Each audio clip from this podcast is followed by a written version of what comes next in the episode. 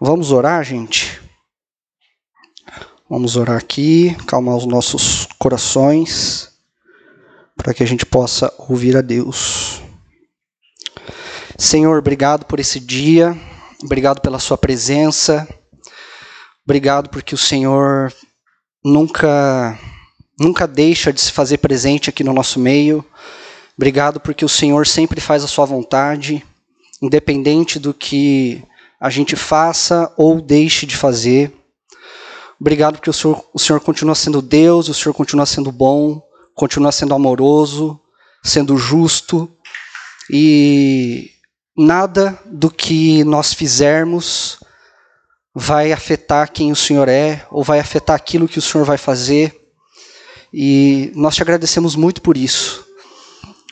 Eu quero pedir que o Senhor possa falar nos nossos corações, assim como o Senhor já está falando desde o momento que a primeira pessoa chegou aqui, que o Senhor continue abrindo o nosso coração, que o Teu Espírito nos auxilie hoje aqui a entender a Sua palavra e a ouvir aquilo que o Senhor tem a nos dizer. Em nome de Jesus. Amém. Eu quero tomar a liberdade de fazer uma coisinha um pouco diferente. Calma, tá tudo bem. É, eu vou colocar uma musiquinha para vocês ouvirem. Ela tem uns quatro minutos. E aí vocês, vou pedir para vocês prestarem bastante atenção nela, que ela tem a ver com o texto de hoje. Enfim, aproveitem.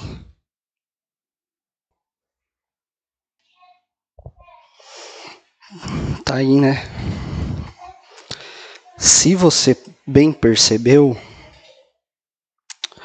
essa música é a oração de Jesus, né? A última coisa que ele faz antes de se entregar para a morte. É, que é o texto de hoje, né? É João 17. E eu vou pedir para você abrir aí na sua Bíblia física, se possível. Se você não tiver uma Bíblia física, use a Bíblia digital mesmo, não tem problema. É, o tema da nossa explanação de hoje é Oração para a Vida Eterna. E essa é a terceira temporada, né, o décimo episódio da, da, terceira temporada aqui da nossa série de, de sermões em João, que se chama, né, o nome da série é O Evangelho em Carne. E a gente vai ler hoje sobre a oração de Jesus, né, o, que ele, o que ele fala aqui nessas próximas palavras é, e o que ele vai trazer para a gente a respeito aí de dele, dos discípulos de Deus e tudo mais. E né, eu resolvi dar esse nome de oração para a vida eterna porque né, isso é uma oração, como Jesus mesmo vai dizer aqui para nós. E essa oração, ela basicamente, ela dá um pontapé inicial para a vida eterna. Né, isso aqui, o, tudo que acontece até agora, dentro de toda a história do povo de Israel e tudo mais, é, são coisas que são promessas de coisas que vão acontecer, de coisas que um dia vão chegar, de coisas que algum dia vai acontecer. É, mas aqui Jesus ele realmente começa a caminhar para esse processo da vida eterna. Então João é, vai escrever durante o livro que ele vai se revelando, né, que Jesus vai se revelando aos poucos, é, como filho e como Messias e tudo mais.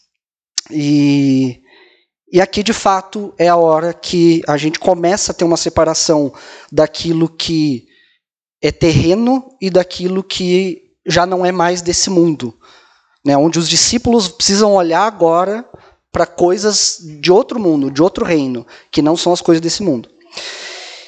E, e aqui, né, assim, vários momentos da vida de Jesus, ele vai nos dizer que a gente não está aqui para viver só nesse tempo, nesse mundo.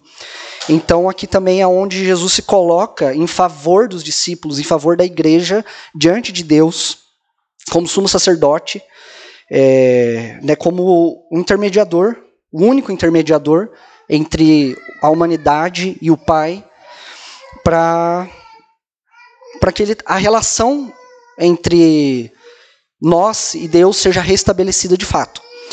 E depois de Jesus ensinar tudo isso aqui, né, ele vai se apresentar diante do Criador depois dos três anos de ministério dele, né, ele se apresenta é, diante do Criador para abençoar a igreja e para que mesmo que os discípulos ainda assim vejam Jesus morto na cruz, é, eles ainda consigam ter esperança, que depois a gente vai ver que eles não têm, né?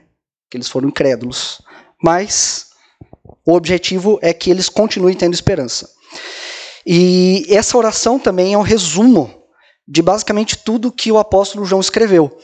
É, provavelmente é por isso que essa oração está aqui e é na escrita dessa forma, porque João ele traz alguns fatos que outros evangelhos não, não nos trazem, né?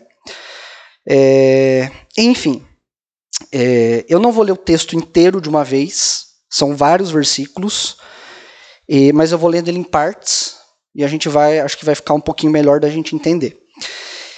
É, dentro desse texto aqui, né, eu fui dar uma, uma bisolhada aí no que as pessoas falam e tem algumas divisões né, desse texto.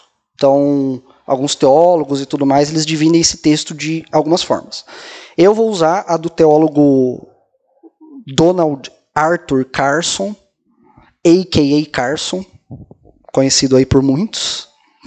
É, e ele separa o capítulo em quatro partes. E essas partes são: é, Jesus ora por sua glorificação, dos versículos de 1 a 5. Se você estiver anotando, você pode ficar à vontade. A segunda parte é Jesus ora por seus discípulos, do 6 ao 19.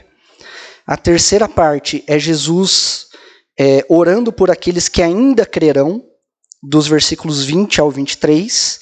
E a última parte é Jesus ora para que os crentes sejam aperfeiçoados para verem a glória dele, né, dos versículos 24 ao 26. Então é uma oração aqui super completa, é um resumão de tudo, mas que Jesus traz muitas coisas para o Pai que a gente vai ver aqui agora. Então a primeira parte, é, Jesus ora por sua glorificação. E aí a gente vai ler aqui dos versículos 1 a 5. Então João 17, dos versículos 1 a 5, primeira parte, Jesus ora por sua glorificação. Tendo Jesus falado essas coisas, levantou os olhos ao céu e disse: Pai, é chegada a hora, glorifica teu filho, para que o filho te glorifique a ti. Assim como lhe conferiste autoridade sobre toda a carne, a fim de que ele conceda a vida eterna a todos que lhe deste. E a vida eterna é essa: que te conheçam a ti, o único Deus verdadeiro, e a Jesus Cristo a quem enviaste. Eu te glorifiquei na terra, consumando a obra que me confiaste para fazer. E agora glorifica-me, ó Pai, contigo mesmo, com a glória que eu com a glória que eu tive junto de ti antes que houvesse mundo. É... Oh, amor, você pega uma aguinha, por favor. É... Em vários momentos aqui no, no relato do apóstolo João, é, ele vai falar que nunca é chegada a hora de Jesus. Se você for ler João, em vários momentos os judeus tentam prender Jesus e está escrito lá: ainda não é chegada. Ou Jesus fala que ainda não é chegada a minha hora, ou próprio João, que narra o livro, ele vai dizer que ainda não é chegada a hora do Cristo. E essa hora, nela se refere à morte de Jesus para sua glorificação. É... E quando, quando os judeus tentam prender, né, os judeus, o Império Romano, enfim, por aí vai. Vocês estão ligados àquela piada do Império Romano? Lembrei disso agora. Quantas vezes por semana vocês pensam no Império Romano? Nenhuma. É, então vocês não estão lendo a Bíblia. Se você ler a Bíblia, você vai ver que tem o Império Romano aqui. É uma coisa do TikTok aí. Mas enfim. É, então o Império Romano tenta prender Jesus, os judeus tentam prender Jesus, as coisas vão acontecendo, e a hora nunca chega. É, e ele sempre escapa, sempre alguma coisa acontece, Deus protege ele, enfim, algo acontece para ele não ser preso e não ser morto. Mas agora, finalmente, é chegada a hora de Cristo. Então ele passa a última ceia com os discípulos, a última noite com os discípulos, que a gente já falou aqui né, no, nos domingos anteriores, isso vem desde o capítulo 13, é a última noite com os discípulos. E aqui é a última coisa que Jesus faz, é orar com os discípulos. E a hora chegou, a hora da glorificação eterna do Filho chegou, que parece ser um momento triste. Parece ser um momento triste para os discípulos. Os discípulos é, parece que eles estão desamparados, eles pensam e falam isso algumas vezes, né, que Jesus vai abandonar eles e tudo mais. Mas essa é a hora mais sublime da história da humanidade. Então a gente nunca pode esquecer disso, que é essa hora aqui, esse momento dessa oração, que é antes de Jesus se entregar, é a hora mais sublime da história da humanidade, que é quando ele se entrega para a morte. E mesmo que a oração nesses primeiros versículos aqui que a gente leu seja sobre si mesmo, que é Jesus orando para a glorificação dele, ele ainda assim, ele está se glorificando, mas ele ainda assim se coloca em submissão do Pai. Então, é, por isso que né, a gente ouve desde sempre, e Paulo fala muito isso, para a gente ser imitador de Cristo. Ele sempre vai submeter, se submeter ao Pai. É, ele sempre se coloca em submissão à soberania de Deus Pai. E tendo a certeza que Deus é com ele e ele exemplifica isso para a igreja. E tudo que Jesus faz é para a gente copiar. Então nós também precisamos nos submeter à sua vontade, que é boa, perfeita e agradável. E o que Jesus pede ao Pai aqui nos versículos 1 e 2 que diz: Tendo Jesus falado essas coisas, levanta os olhos ao céu e diz: Pai, é chegada a hora, a morte. Glorifica teu filho para que o filho te glorifique a ti, assim como lhe conferiste autoridade sobre toda a carne, a fim de que é, assim como lhe conferiste autoridade sobre toda a carne, a fim de que ele conceda a vida eterna a todos os que lhe deste. É, então não é uma glória para si, para si, a fim de ele ser cheio nele mesmo. Pelo contrário, né, o que Jesus ora é para que ele seja glorificado, a fim de que o Pai seja glorificado. Então a glória que ele vai ter nele, a glória para que ele ora, que ele seja, que ele tenha essa glória, que ele seja glorificado, é para que o Filho glorifique ao Pai e que o Pai apareça e que Deus Pai apareça, que até então os judeus e o povo e todo mundo só enxerga Deus como criador de todas as coisas, como Deus de Abraão, de Isaac, de Jacó, como alguém que está muito longe, como alguém que precisa. É, você precisa fazer um monte de coisa para chegar lá. Mas o que Jesus faz nesses anos de ministério é pro, aproximar isso, ter essa proximidade né, do, do povo com Deus e ele chama Deus de Pai. Uh, e além disso, né, mesmo que ele vá se glorificar, ele se coloca menos do que o Deus Pai. Ele coloca Deus Pai como maior do que ele mesmo. E seguindo para o verso 3, que eu acredito que é o verso, assim, eu não sei, né? Achismos. Mas eu acredito que esse é o verso chave de toda a história da redenção, que é o que a gente precisa fazer de fato. Porque a gente é salvo, mas é salvo para fazer o quê? Jesus morre, mas Jesus morre para quê? O que, que acontece? E o versículo 3 diz assim: E a vida eterna é essa, que te conheçam a ti, o único Deus verdadeiro, e a Jesus Cristo, a quem enviaste. Então a vida eterna nada mais é do que o conhecimento de Deus, então Deus cria a humanidade para a sua própria glória. Lá atrás, lá no Gênesis, né, a Trindade tem um grande plano de criar a humanidade para sua própria glória. E o primeiro homem, né, Adão, ele vivia em perfeita eh, harmonia com Deus, conhecendo Deus cada dia mais e mais, e eles tinham essa relação basicamente, basicamente não, essa relação perfeita. Não tinha barreira entre os dois, não tinha barreira entre a família Adão e Eva e entre Deus. Não existia isso. Eles estavam diariamente se conhecendo. E era uma progressão diária desse conhecimento. Todo dia eles conheciam um pouquinho mais. Até, até porque, para você conhecer uma pessoa, você leva tempo, né? Você precisa sentar com ela, você precisa se relacionar e tudo mais. Então isso acontecia diariamente. Até que a queda rompe essa relação direta, e aí precisa de uma mediação entre Adão e Eva e Deus, o Deus Pai, o Deus Criador. E Jesus, como sumo sacerdote, né, ele se coloca na brecha para restabelecer essa conexão. Então aqui né, tem toda a história da igreja, toda a história de Israel e tudo mais. Mas aí Jesus se apresenta como sumo sacerdote. E ele é prometido em algumas vezes, né, como o Messias que vai salvar, é, vai trazer a salvação, vai trazer a remissão dos pecados e tudo mais. E eles colocam na, na brecha para restabelecer, restabelecer, essa, restabelecer esta conexão, redimindo o homem do pecado. E o que Jesus nos ensina, e ele ora ao Pai, é muito simples, que é conhecer a Deus e a Ele mesmo. Então eu vou ler de novo o versículo. A vida eterna é essa, que te conheçam a ti, o único Deus verdadeiro, e a Jesus Cristo a quem enviaste. Então é uma coisa só. Jesus vem para nos redimir do pecado, mas essa é a segunda parte do negócio, para que a gente tenha relação com Deus, para que a gente conheça a Deus e a Ele mesmo, Jesus Cristo. Então, é, se isso, né, se a vida eterna é conhecer a Deus, então nós já podemos conhecer Deus hoje, porque isso já está acontecendo, a gente já foi redimido.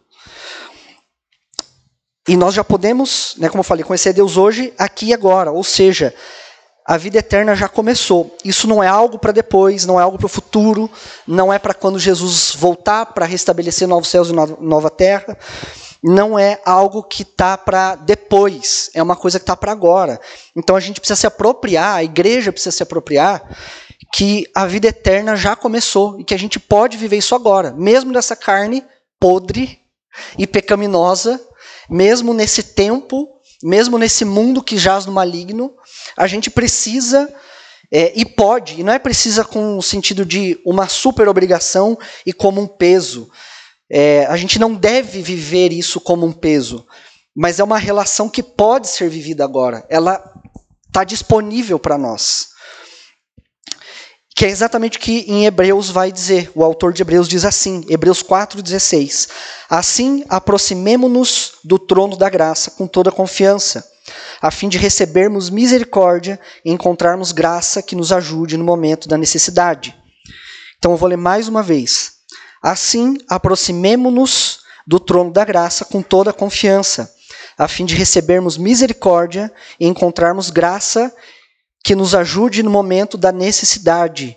Então, o trono da graça, ele está livre para que a gente possa ir até ele com confiança, com a autoridade de Jesus Cristo, autoridade no Evangelho, para receber o que ele tem para nós.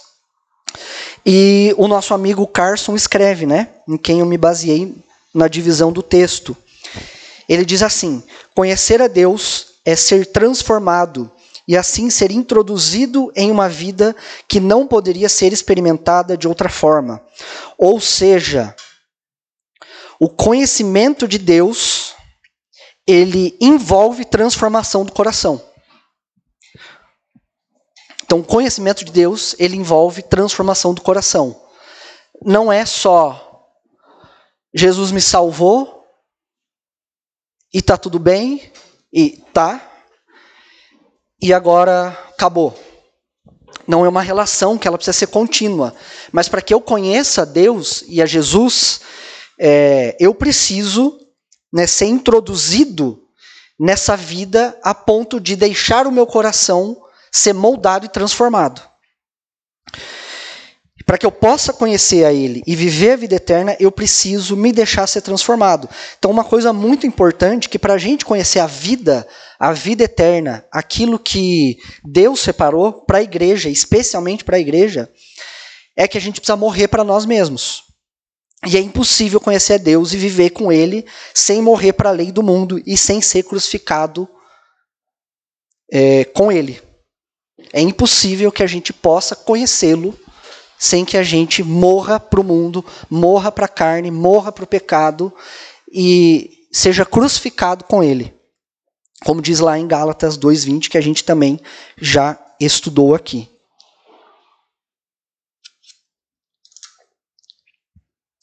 E uma coisa muito legal, é muito legal, mas é muito difícil. Que para conhecer Jesus, então para viver a vida eterna e conhecer a Deus e conhecer a Jesus, você precisa se deparar com o seu pecado. eu aprendi com o pastor, já falei isso algumas vezes aqui, que Deus não fala com curioso. Então, Deus não ele não tem como se envolver com o pecado. Ele é bom e ele é justo, ele não vai se envolver com o pecado. E ele precisa, e você precisa saber do seu pecado, saber o quão podre você é, saber o quão pecaminoso, o o com o seu coração é cheio de podridão, de pecado, de morte. É só assim que você consegue conhecer Jesus. Porque se você não sabe o tamanho do seu pecado, você é bom. E se você é bom, você não precisa de Jesus. Você não precisa da salvação. Você não precisa da redenção. Você não precisa que ele venha e faça justiça nele em você. E você não precisa de transformação. E se você não precisa de transformação, você não vai conhecer ele, você não vai ter a vida dele. Continuando nos versos 4 e 5, ele está escrito assim. Está escrito assim, melhor dizendo. Eu te glorifiquei na terra, Jesus falando para Deus. Eu te glorifiquei na terra, consumando a obra que me confiaste para fazer. E agora Glorifica-me, ó Pai, contigo mesmo, com a glória que eu tive junto de ti antes que houvesse mundo. Nesses dois versículos aqui, Jesus lembra que através do seu ministério, ele glorificou a Deus na terra, não só o ministério, enfim, todos os anos que ele viveu, mas principalmente nesses três anos, quando ele é chamado, quando ele é vocacionado, quando ele é chamado a, a viver a vocação dele, melhor dizendo, é, nesses três anos de ministério. E ele lembra aqui que ele glorificou a Deus nessa terra. Ao mesmo tempo que, como homem, Jesus pede ao Pai que o glorifique. Então, Jesus pede ao Pai que, que Jesus seja glorificado novamente, como era antes da fundação do mundo. Então, ele fala assim: Glorifica-me, no versículo 5: Glorifica-me, ó Pai, contigo mesmo, com a glória que eu tive junto de ti antes que houvesse mundo. Então, antes da fundação do mundo, Jesus, como homem, como carne, ele pede a Deus, ao Deus Pai, que ele seja glorificado novamente, assim como era antes da fundação do mundo. E esses dois versículos aqui, eles vão mostrar para nós a humanidade de Cristo pela oração. Pela oração dele, ele se faz, ele se mostra humano, pedindo coisas para Deus. Ele começa a pedir para Deus algumas coisas. E ele vai, ele vai continuar pedindo aqui no, nos, nos versículos posteriores. É, e aqui ele pede uma coisa que está dentro do coração dele. Não é uma coisa que Deus falou para ele fazer, não é uma coisa que o Espírito Santo desceu, não é nada disso. Ele pede como homem. Então, pela humanidade de Cristo, mostrada por essa oração, ele ele, melhor dizendo, Jesus mostra por essa oração a humanidade dele mesmo. E ele está pedindo aqui para que o coração dele seja alinhado com a vontade do Pai. De novo, glorifica-me, ó Pai, contigo mesmo, com a glória que eu tive junto de ti, antes que houvesse mundo. Como homem, ele pede: Deus, pelo amor de Deus, me ajuda porque eu quero ter aquela glória de novo. Eu quero aquilo de novo e eu sei que é do Senhor isso. Mas vamos, vamos se alinhar aqui. E ele está orando isso frente aos discípulos. A segunda parte começa agora no versículo 6 e vai até o versículo 19. Isso. Eu estava aprendendo a falar hoje. 6 ao 19. Ótimo. É, eu vou ler o texto. Então a segunda parte é: Jesus ora por seus discípulos. Primeira parte, Jesus ora por sua glorificação, ou seja, por ele mesmo. Segunda parte, Jesus ora por seus discípulos. E é muito legal isso que Jesus ora por ele mesmo, porque ele é Deus. Por que raios Deus vai orar por ele mesmo? Não faz sentido, mas ele ora. E ele pede ao Deus Pai que cuide do coração dele, para que ele possa cuidar do nosso coração. Então, assim, ele se coloca debaixo de Deus. Ele sabe a importância que ele tem. Opa, melhor assim, né? Ele sabe a importância que ele tem. E, e ele se coloca, mesmo assim, debaixo da vontade de Deus. Vamos lá para a segunda parte, quando Jesus ora pelos seus discípulos. Verso 6, eu vou ler até o 19. Manifestei o teu nome aos homens que me deste do mundo. É, é bastante versículo, gente, então vamos tentar concentrar. Eu sei que às vezes é meio complexo. Manifestei teu nome aos homens que me deste do mundo. Eram teus, tu nos confiaste, e eles têm guardado a tua palavra. Agora eles reconhecem que todas as coisas que me tens dado provêm de ti, porque eu lhes tenho transmitido as palavras que me deste. E elas e, e eles as receberam, e verdadeiramente conheceram que eu saí de ti e creram que tu me enviaste. E por eles que eu, é por eles que eu rogo. Não rogo pelo mundo, mas por aqueles que me deste, porque são teus. Ora, todas as minhas coisas são tuas, e as tuas coisas são minhas, e neles eu sou glorificado. Já não estou no mundo, mas eles continuam no mundo, ao passo que eu vou para junto de ti. Pai Santo, guarda-os em teu nome, guarda-os em teu nome que me deste, para que eles sejam um, assim como nós. Quando eu estava com eles, guardava-os no seu nome, que me deste, e protegi-os, e nenhum deles se perdeu, exceto o filho da perdição, para que se cumprisse a escritura, né, o famoso Judas, a.k.a. Judas mas agora vou para junto de ti, e isso falo no mundo para que eles tenham meu gozo completo em si mesmos. Eu lhes tenho dado a tua palavra, e o mundo os odiou, porque eles não são do mundo, como também eu não sou. Não peço que os tire do mundo, e sim que os guardes do mal. Não são, eles não são do mundo, como também eu não sou. Santifica-os na verdade. A tua palavra é a verdade. Assim como tu me enviaste ao mundo, também eu os enviei ao mundo. E a favor deles, eu me santifico a mim mesmo. Então, ó, Jesus cuidando do coração dele, para que eles também sejam santificados na verdade. Tem algumas coisas aqui para a gente olhar. Então, depois de Jesus orar por ele mesmo, ele roga em benefício dos seus, que são os discípulos, que é a igreja que são aqueles que creem nele.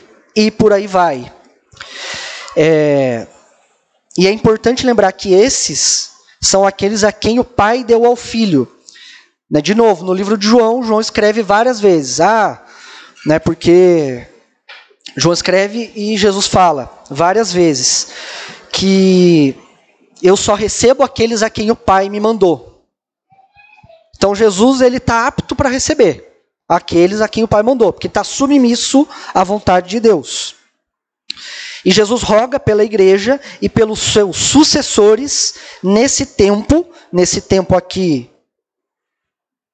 ano 33, supostamente, até que Jesus retorne novamente. Ele retorne, né? Retorne novamente não, mas até que ele venha. Então, é, a gente, eu, eu e Ana Luísa, a gente aprendeu um conceito lá em casa de discípulo. Que o livro do Bonhoeffer, Dietrich Bonhoeffer, pega esse alemão, ele. O nome do livro em alemão é Nachfolge, que significa sucessor. Então, o Bonhoeffer, ele vai trazer para nós. Hã? Discipulado. O nome do livro em português é Discipulado. Mas é. Exato. O nome do livro em português, Bonhoeffer, é Discipulado. É um dos livros mais famosos de discipulado que existem. Enfim. É... Agora esqueci o que ia falar, amor. Aí me quebrou. Então, Aqui Jesus está rogando pelos seus sucessores, que são aquelas pessoas a quem vão continuar o que Cristo trouxe. Então, esse conceito do sucessor, que não é só um discípulo, ele continua o que Jesus fez. E aqui, Jesus está orando por essas pessoas. Jesus está orando para que esses caras aqui, esses 12, que são 11, que depois viram 12 e vai aumentando, eles continuem na sucessão de levar tudo isso até chegar na gente, até continuar e até que ele volte. É, assim como Star Wars também tem isso, para quem sabe. Os Jedi ensinam seus padawans, e os padawans treinam os novos, viram Jedi, e os mestres Jedi treinam seus padawans, e assim sucessivamente. Ou seja, são sucessores. Então é muito legal quando a gente olha para a Bíblia e entende que Jesus está orando não são pelos seus amigos somente, porque agora ele chama os discípulos de amigos, como diz lá em João 15, eu acho. É, ele não está orando só pela igreja, ele não está orando só por essas pessoas em específico, mas ele começa a orar pelos seus sucessores, pelas pessoas que vêm após ele, pelas pessoas que estão dispostas a vir após ele. Guarde esse conceito no seu coração se você quiser. É, então, no verso 6, Jesus lembra do Pai. É, ele lembra ao Pai que esses são os que guardam a sua palavra. Então ele fala assim: Manifestei teu nome aos homens que me deste do mundo, a parte, segunda parte lá do versículo. Eram teus. Então eles já eram de Deus. E o Senhor Deus, Pai, me confiou. E esses caras aqui guardaram, têm guardado a sua palavra. Então Jesus, como um ato aqui meio que de misericórdia, está falando de novo, pelo amor de Deus. Esses caras eram seus e o Senhor me confiou eles. E eles têm guardado a sua palavra. E aí no versículo 7, agora eles reconhecem que todas as coisas que me tens dado provêm de ti. E aí ele continua lembrando no versículo 8, é, então ele fala assim: vou ler o 7 de novo. Agora eles reconhecem que todas as coisas que me tens dado provêm de ti, porque eu lhes tenho transmitido as palavras que me deste e eles as receberam. Eu vou ler de um jeito mais fácil. Porque eu transmiti para eles as palavras que você me deu e eles receberam. E verdadeiramente conheceram que eu vim de você, Pai, e creram que você, Pai, me enviou. Pronto. Então Jesus continua lembrando ao Pai que esses caras aqui são os verdadeiros, são os que fecham com ele. E ele está falando, Jesus, Deus Pai, misericórdia. Olha para esses caras e eles, eles guardaram a minha palavra. Eles andaram comigo, eu conheci o coração deles. E eu ensinei a eles. Cuida deles, cuida deles, pelo amor de Deus. Porque eles creram que tu me enviaste, como diz no, no versículo, no final do versículo 8. É, e não necessariamente quando Deus, quando Jesus fala aqui que esses caras, esses doze, guardaram a palavra, porque depois né, a gente vê que quando Jesus morre, Pedro nega Jesus, quando Jesus é preso, né, Pedro nega ele três vezes, antes do galo cantar, antes do galo cantar três vezes. O, a galera se dispersa. Judas bota uma corda no pescoço, se mata. E, enfim, todo mundo volta para fazer, para viver a sua vida. Então a gente vê, cara, eles viveram com Jesus, mas eles não entenderam tanto assim. Mas o que eles entenderam até esse momento é que Jesus é de fato o mensageiro de Deus. Pelo menos isso eles entenderam. E ele é um enviado para ensinar a verdade para o mundo, que é o que ele veio fazer. É, tanto é que os, os discípulos, né, que depois são apóstolos, eles acreditam que Jesus vai. É, ele morre, Jesus ressuscita, e aí Jesus vai reinar para sempre. E vai todo mundo ficar de boa. E eles vão curtir o reinado de Jesus ainda vivos, nessa terra, nesse mundo. Mas não é isso.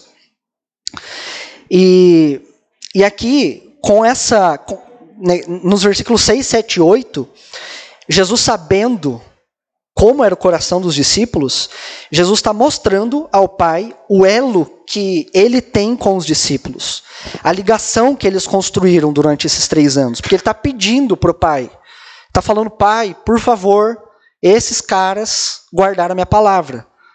Não guardaram tanto, mas eles entenderam alguma coisa. Por favor, guarda eles aí. Eles creram que o Senhor me enviou. Eles creram que eu sou o teu mensageiro.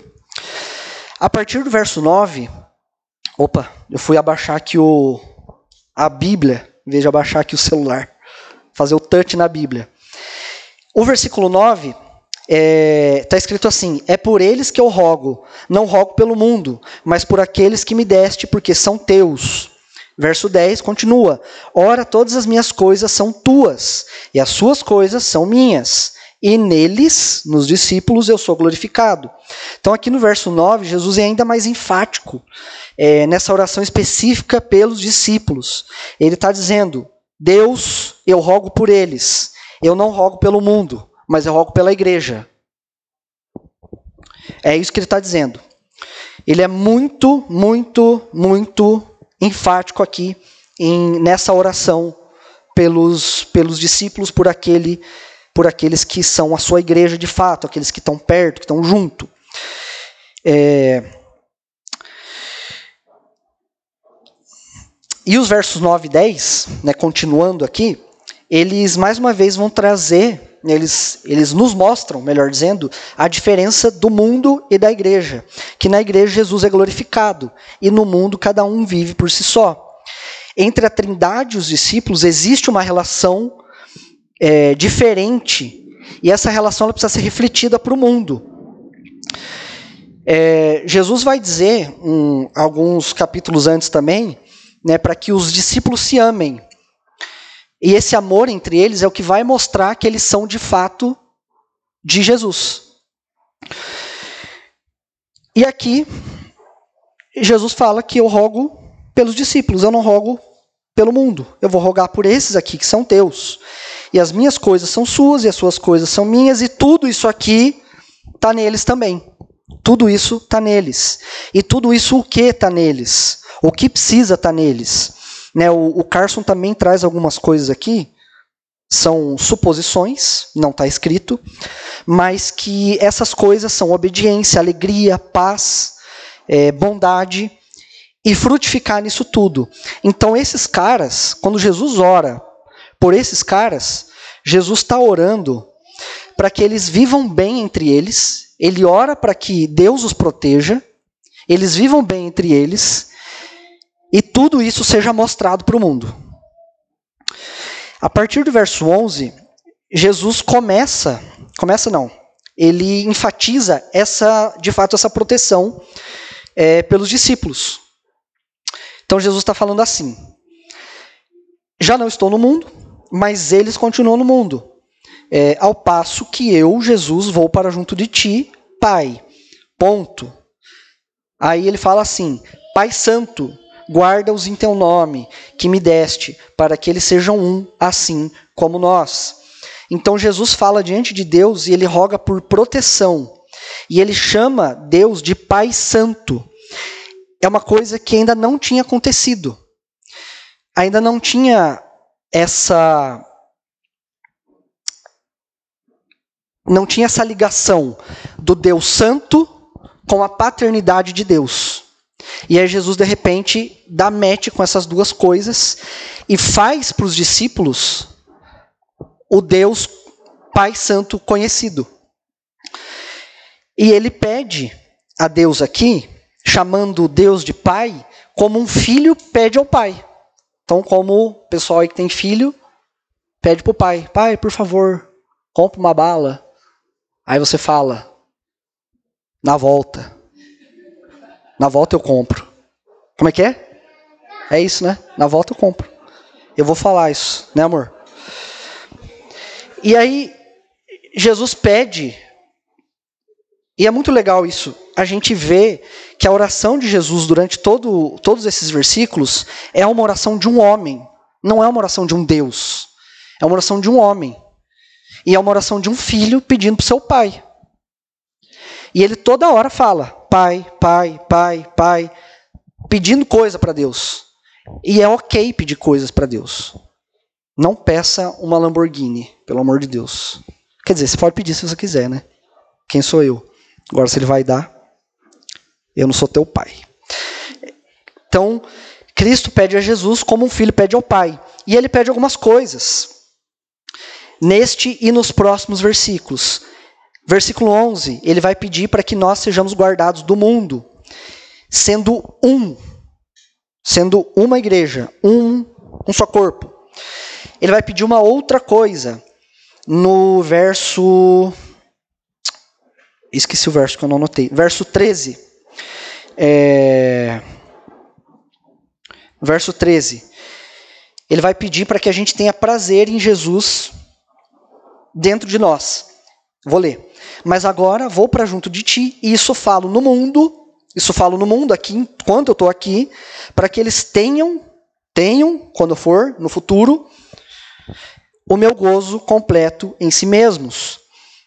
Ou seja, nada nesse mundo pode nos levar ao gozo completo, ao prazer completo, ao coração cheio, a não ser em Jesus Cristo morando dentro de nós. É a única forma disso acontecer. É a única forma da gente encontrar o prazer completo e um coração cheio e um coração convicto é a gente permitir que Deus age em nós, Jesus age em nós pelo Espírito Santo que ele envia como consolador, e a gente só deixa rolar. E uma outra coisa que Jesus pede, então a partir do verso 11, Jesus pede algumas coisas para Deus, como o Pai pede ao Filho. Que a gente seja guardado do mundo, no verso 11, que nós tenhamos prazer em Jesus, como um prazer completo, um gozo completo, no verso 13. E no verso 14, é... melhor dizendo, no verso 15, que nos guarde do mal. Não peço que os tires do mundo, mas, é, e sim, que os guardes do mal. É, e no versículo, eu, eu li o 15 e eu vou voltar a ler o 14. Vou inverter a ordem. Eu lhes tenho dado a tua palavra, e o mundo os, os odiou, porque eles não são do mundo, como eu também não sou. Então aqui, Jesus enfatiza falando que nós não somos desse mundo.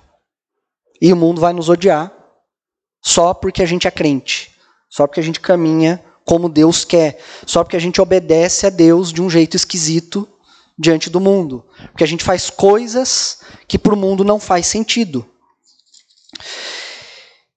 E aí Jesus fala para Deus e pede a Deus para que não para que ele nos tire do mundo, não, a gente não vai sair desse mundo.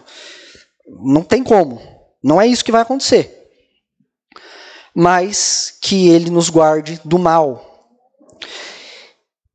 nos versos seguindo, é, 17 a 19, Jesus vai orar pela santificação aqui dos discípulos, né, ou a santificação da igreja.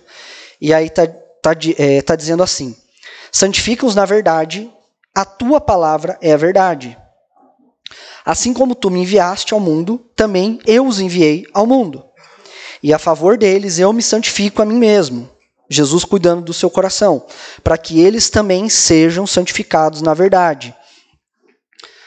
A santificação, versículo 17, santifica-os na verdade, a tua palavra é a verdade. A santificação, ela é sempre pela verdade, e a verdade é a palavra de Deus. E a palavra de Deus é aquilo que sai da boca de Deus, é aquilo que ele fala, aquilo que ele profere. E aí a gente cria um link né, com outro versículo, porque a Bíblia ela nunca está sozinha. A gente sempre vai. É, as coisas sempre vão se conectando aqui. E, e, é importante a gente lembrar que a palavra de Deus é o meio pelo qual somos santificados. Você não é santificado sem ouvir a palavra de Deus, sem saber da palavra de Deus, sem conhecer a palavra de Deus. É impossível você ser santificado por fotossíntese. Você precisa saber o que Deus está falando. O que foi? É, é impossível, não tem como. Você precisa saber o que Deus está falando. E a fé vem pelo ouvir e ouvir pela palavra de Deus. Então a palavra, aquilo que Deus fala, é o meio da santificação. É por onde nós vamos ser santificados. E resumindo isso aqui, a santificação ela só pode acontecer no contato com a palavra de Deus. Né? Não só pela falar e ouvir, mas pelo contato, pela leitura, pela vivência da palavra de Deus, pela palavra, pela Bíblia guardada no coração. E é impossível ser santificado por outro meio, senão por essa relação com Deus, por esse contato com Deus. E assim Jesus continua nos versos 18 e 19. Assim como tu me enviaste ao mundo, também eu os enviei ao mundo, e a favor deles eu me santifico a mim mesmo, para que eles também sejam santificados na verdade. Então Jesus se santifica pela palavra, por meio da palavra, que foi só o que ele fez durante a vida dele. Ele estudou a Bíblia, as Escrituras, e ele viveu com Deus o tempo todo. E tudo que ele fez na vida dele foi isso. Então ele foi santificado, ele cuidou do coração dele, que é de onde procedem, que é a fonte da vida. E ele cuida do coração dele para que ele para que eles também, os discípulos, para que a igreja também seja santificada na verdade. Então a gente olha para Jesus e conhece Jesus e é santificado por Jesus Cristo, conhecendo, tendo relação com ele. Então a primeira parte, Jesus orando por si mesmo, pela sua própria glória. A segunda parte termina no verso 19. É quando Jesus ora pelos discípulos. A terceira parte, versos 20 a 23. Jesus ora por aqueles que ainda crerão, quem ainda não é crente.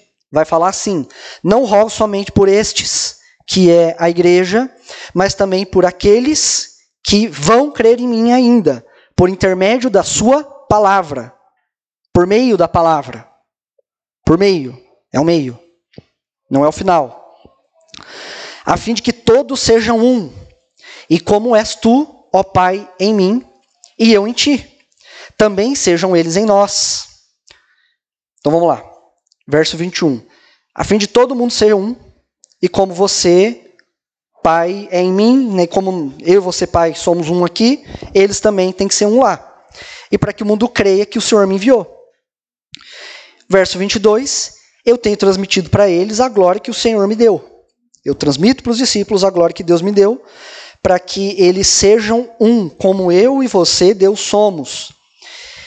Eu neles e tu em mim, a fim de que sejam aperfeiçoados na unidade, para que o mundo conheça que tu me enviaste e os amaste, como também amaste a mim. Então Jesus, além de tudo isso, além de pedir por ele e pelos crentes, Jesus vai pedir pelos não crentes. E ele profetiza. É, que dele?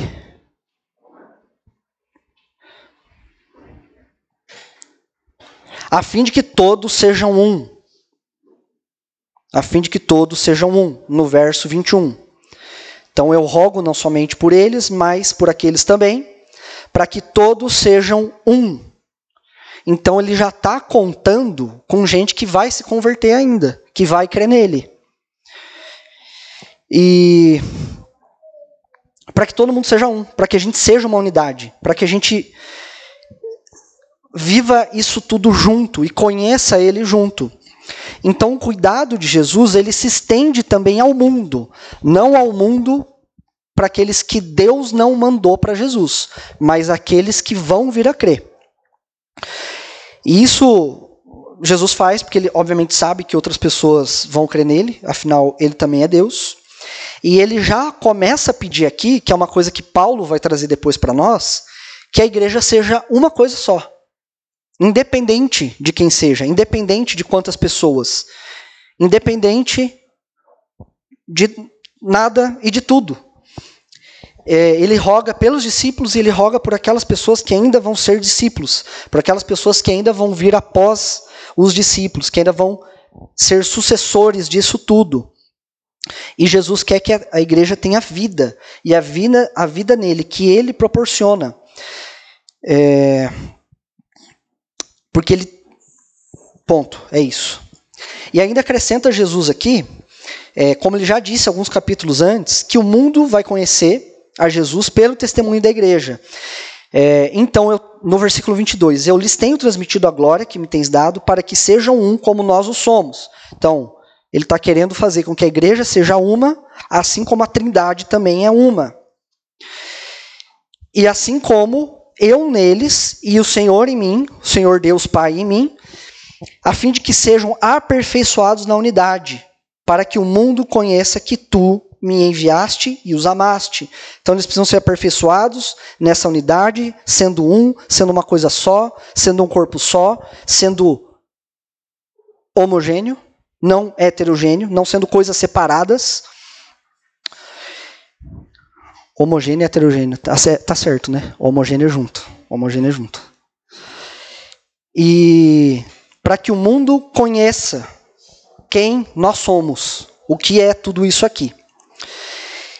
Então, a primeira parte, Jesus ora por ele mesmo, para que ele seja glorificado. Segunda parte, Jesus ora pelos discípulos. Terceira parte, Jesus ora por aqueles que ainda crerão.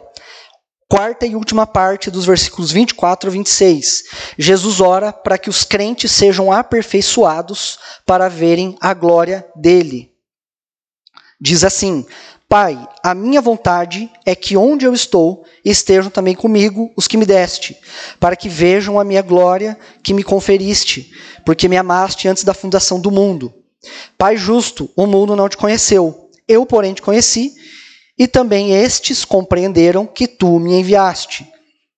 Eu lhes fiz conhecer o teu nome e ainda o farei conhecer, a fim de que o amor com que me amaste esteja neles e eu neles esteja. Então, seguindo aqui para essa última parte, Jesus traz a sua vontade de novo. Ele fala assim: Pai, a minha vontade é que onde eu estou estejam comigo também esses que o Senhor me deu, para que eles vejam a minha glória. Então, de novo, como um filho, como um homem, ele pede algo ao Pai.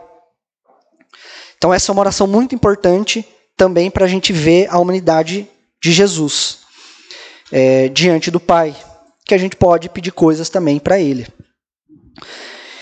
É, e ele está pedindo uma coisa aqui que é muito, muito, muito, muito, muito específica. Pai, a minha vontade é que onde eu estou estejam também comigo os que me deste, para que vejam a minha glória, que o Senhor me conferiu, né, que o Senhor me deu, porque me amaste antes da fundação do mundo. Então, Jesus está pedindo uma coisa aqui que é muito íntima da Trindade. É uma glória que só a Trindade conhece. É uma glória que é conhecida antes da fundação do mundo. É uma coisa dos três: do Pai, do Filho e do Espírito. É uma coisa que ninguém conheceu. Né, quem chegou um pouco perto disso foi Moisés, que ele pede para ver a glória de Deus lá em Êxodo, e aí Deus fala: Cara, não vai rolar, mas vamos fazer assim. Eu vou passar por você, e aí, quando eu passar, eu vou botar a mão no seu rosto, e aí eu tiro, e aí você vai ver minhas costas. Tá bom assim? E aí Moisés fala: Tá bom assim. E aí rola isso. É o mais próximo que acontece. Então é uma coisa muito íntima. É a intimidade da Trindade. Jesus está pedindo para o Pai, como um filho pede ao Pai, a intimidade da Trindade para os discípulos, para a igreja. É uma coisa meio absurda, inclusive para esse povo judeu. Porque intimidade para essa galera é outra coisa. É uma coisa. É, pedir isso daqui é, é como a mulher e o homem se conhecem no dia que eles casam. É muito íntimo. É só eles que é só o casal que sabe o que aconteceu lá dentro. Ou então é só o sumo sacerdote e Deus que sabem o que acontece lá dentro no Santo dos Santos, lá no tabernáculo, lá onde, né, quando ano a ano os judeus precisavam é, fazer a expiação dos pecados, era só os dois que sabiam o que acontecia. Era só quando o sumo sacerdote apresentava o sacrifício a Deus. É uma coisa muito íntima, muito particular, muito específica, que Jesus pede ao Pai para que ele mostre para nós, para a igreja. A minha vontade é que onde eu estou estejam comigo os que me deste, para que vejam a minha glória que me conferiste, porque me amaste antes da fundação do mundo.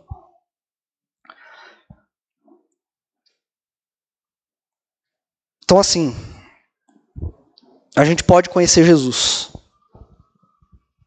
É, é isso. A gente pode. E não é a gente deve como obrigação, é que a gente pode. Tá liberado isso acontecer. É simples. É só a gente chegar diante do trono da graça com convicção de que nós somos salvos. É simples assim. Ah, mas eu, sei lá, fiz X coisa. Problema seu, Jesus te perdoou. Você que está carregando esse peso. Então a gente precisa chegar com confiança no trono da graça, sabendo que você na sua carne você não vai ver a glória de Jesus, a não ser que você morra e vá para o céu. Né? Mas a gente pode conhecê-lo intimamente, todos os dias, toda hora, todo momento, aqui agora. Viver a vida eterna nesse momento. Não é depois, não é o futuro. É hoje. Você pode sair daqui hoje e ficar a noite inteira em vigília orando, se você quiser. E vai ser muito legal. Confia. E no verso 26, Jesus fala assim: Eu lhes fiz conhecer o teu nome, e ainda o farei conhecer. Então Jesus fala que já fez, mas que ainda vai continuar pelo Espírito Santo, pelo Consolador. Isso ainda vai continuar fazendo uma progressão. Ainda assim, não acabou aqui. O que Jesus tinha para dar para a igreja, para os discípulos, não é só esses três anos ou esses 33, ou sei lá, os anos que Jesus estava aqui. Ele continua fazendo isso. E a suma disso tudo, o resumo, a grande epifania, é que nós, eu e você, e nós, e a igreja, né, nós não somos desse mundo. E Jesus realmente ora por isso.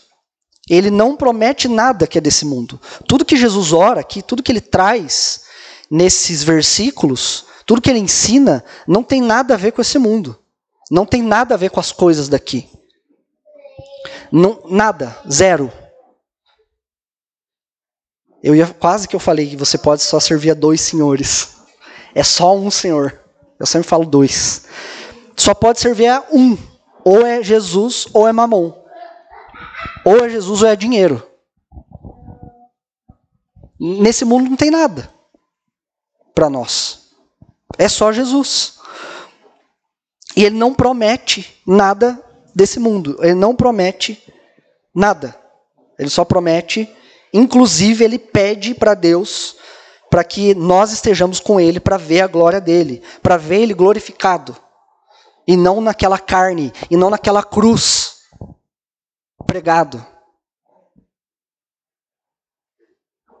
Jesus fala: eu quero mostrar a minha glória para essa galera aqui. Quando eles verem, eles vão entrar em choque. E vai rolar mesmo.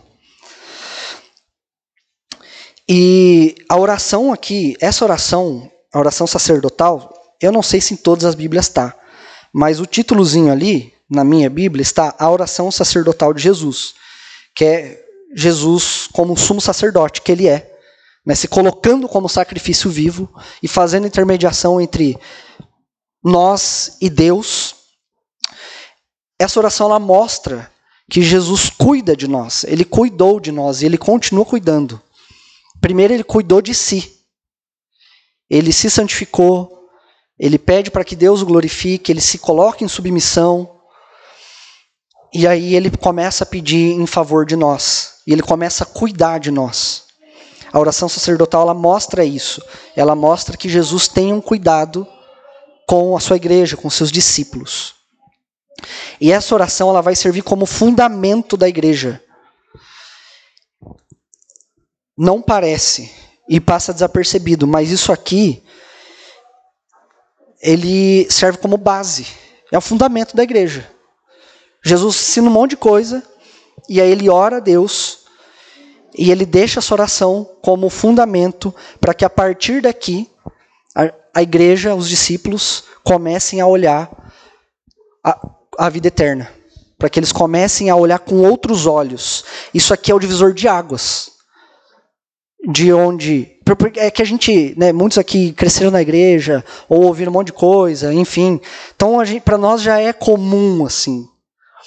Mas para esses caras aqui, é, é bizarro você falar que você vai morrer e vai ressuscitar e vai salvar e vai reinar, mas você vai morrer, como é que você vai reinar? Se você vai morrer? Tipo, a cabeça deles pira. E, e Jesus começa a falar do Espírito Santo e da vida eterna. E que conhecer Deus é a vida eterna. E que conhecer a Ele mesmo é a vida eterna. Uai, mas você está aqui, Jesus. Como é que, tipo, você está aqui, cara? Então a oração sacerdotal, ela é um divisor de águas.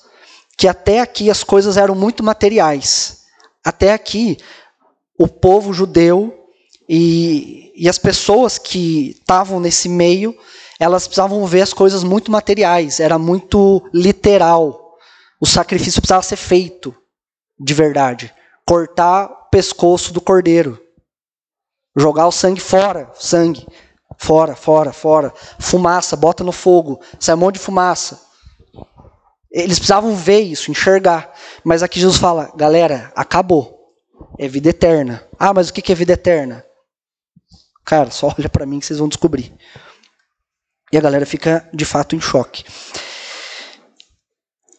E para finalizar, o que é mais precioso para nós, e Jesus nos ensina pela oração, a última coisa que ele faz antes de se entregar é orar. A última coisa que Jesus faz antes de se entregar é orar ao Pai. Inclusive, né, depois, quando ele vai para o Getsemane, foi no Getsemane que meu Jesus chorou. Orou. Pode ser também. Quando ele vai para o Getsemane, ele ora e chora e sua e loucuras de sangue. Então ele está sofrendo muito. E ele ora ali também. E antes dele morrer, ele ora também na cruz. Então, antes de coisas acontecerem na vida de Jesus, ele ora. Ele está sempre orando, ele está sempre relacionando com o Pai. E o que a gente precisa aprender com Jesus, a principal coisa, e o que é mais, ou que deveria ser mais precioso para todos nós da igreja, é a relação com Ele. Mas não é tão precioso assim. Mas deveria. Mas ela pode. Pode ser, pode ser precioso. A gente pode ter isso como a coisa mais preciosa e a gente deve experimentar Deus em todo o tempo e praticar a presença de Deus. Praticar a presença de Deus, praticar. Deus está aqui. Aleluia. Tão certo como o ar que eu respiro. É isso. Viver, pegar a presença de Deus. Tentar viver essa coisa. Porque a gente gosta de sentir e pegar. Mas, né, pela fé e tal, não vê, então a gente precisa. Resumo do resumo: a coisa mais preciosa para nós é a nossa relação com Ele e que nós já podemos viver agora. E a eternidade já começou. A eternidade não é o futuro. A eternidade é hoje, é agora. Vamos orar, gente? Senhor, obrigado pela Sua palavra. Obrigado porque o Senhor é bom. Obrigado porque o Senhor não nos abandonou. Obrigado porque o Senhor está conosco diariamente. Obrigado porque o teu Espírito fala conosco, porque o teu Espírito nos conduz em todo momento.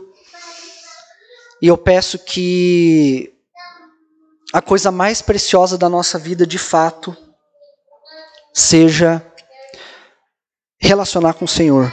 Seja acordar e relacionar com o Senhor. Tomar o café relacionando com o Senhor, ir para o trabalho viver a vida com os nossos filhos, viver a vida com os nossos parceiros e parceiras, amigos, com a igreja, com tudo. Que a nossa. Deus nos incomoda para viver com o Senhor, nos incomoda para que a gente se relacione com o Senhor, mas para que a gente viva isso de uma forma livre livre do pecado, livre das amarras, livre da lei, livre do peso, que o teu Espírito console o nosso coração diariamente. Em nome de Jesus. Amém.